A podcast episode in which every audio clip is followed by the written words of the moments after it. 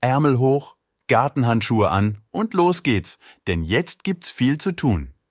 Schließlich muss nochmal der Rasen gemäht, die Hecken und Bäume geschnitten, das Unkraut gejätet und alles rund ums Haus fit für den Winter gemacht werden.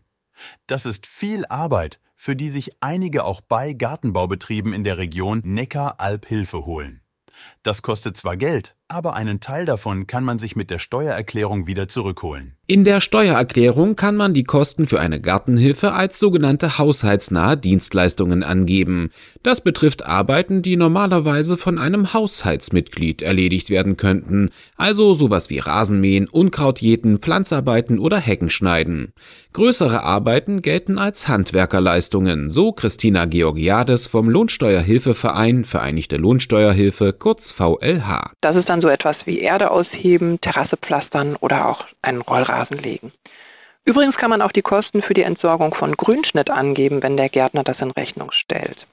Dabei spielt es auch keine Rolle, ob der Garten neu angelegt oder nur umgestaltet wird. Für Handwerkerleistungen gilt generell 20 Prozent der Lohnkosten und maximal 1200 Euro im Jahr werden vom Finanzamt anerkannt. Das gleiche Prinzip gilt für haushaltsnahe Dienstleistungen. Auch hier werden 20 Prozent der Kosten anerkannt, aber mit einem großen Unterschied.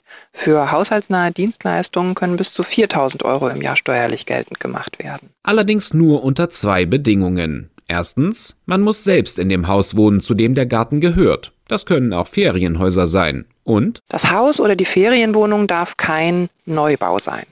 Und als Neubau gilt eine Immobilie im Steuerrecht bis zu dem Zeitpunkt, wenn sie bezugsfertig ist. Sobald die Wohnung oder das Haus soweit fertiggestellt ist, dass man einziehen kann, ist die Neubauphase rum. Damit das zuständige Finanzamt die Kosten anerkennt, muss man die Rechnung mit Rechnungsnachweis bezahlt haben, also zum Beispiel per Überweisung.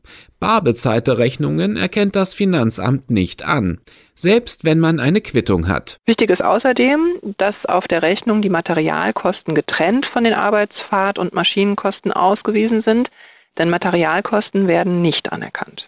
Für Mieter gibt es eine andere Möglichkeit, denn die haben in der Regel keine Rechnung, weil ein Handwerker oder Dienstleister meistens vom Vermieter beauftragt wird. Für Mieter reicht da die Nebenkostenabrechnung, um die Kosten geltend zu machen, wenn die Posten darin aufgeführt sind. Der Neckar-Alb-Podcast von RTF1. Wissen, was hier los ist.